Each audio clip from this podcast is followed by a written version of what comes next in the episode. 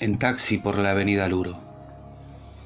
Desconozco por qué los taxistas marplatenses quedaron aferrados al Peugeot 404 aún mucho tiempo después de que el mercado los rechazara, pero lo agradezco.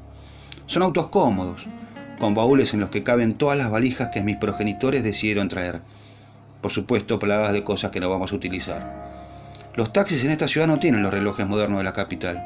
Son cuadrados más grandes, más manuales, menos electrónicos.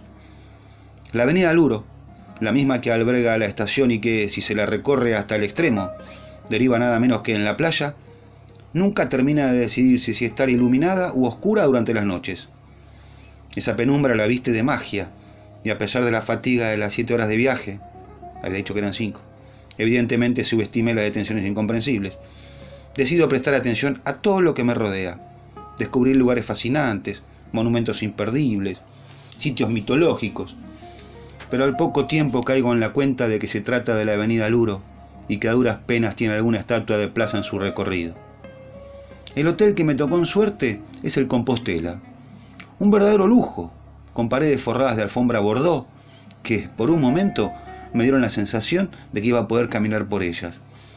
Tiene desayuno incluido, café con leche, medialunas, tostada, manteca y mermelada. Y música funcional. Un único botón con forma de palanca de cambio de miniatura que, presionado hacia abajo, emite una combinación de sexo y piano y, pulsado hacia arriba, sume la habitación en el más profundo de los silencios.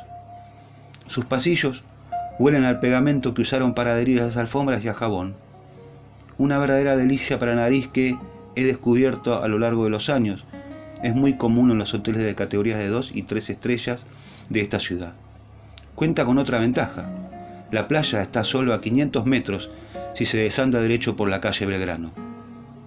Y si uno tiene buena vista, podrá apreciar el edificio del casino allí donde la arteria choca con el bulevar marítimo.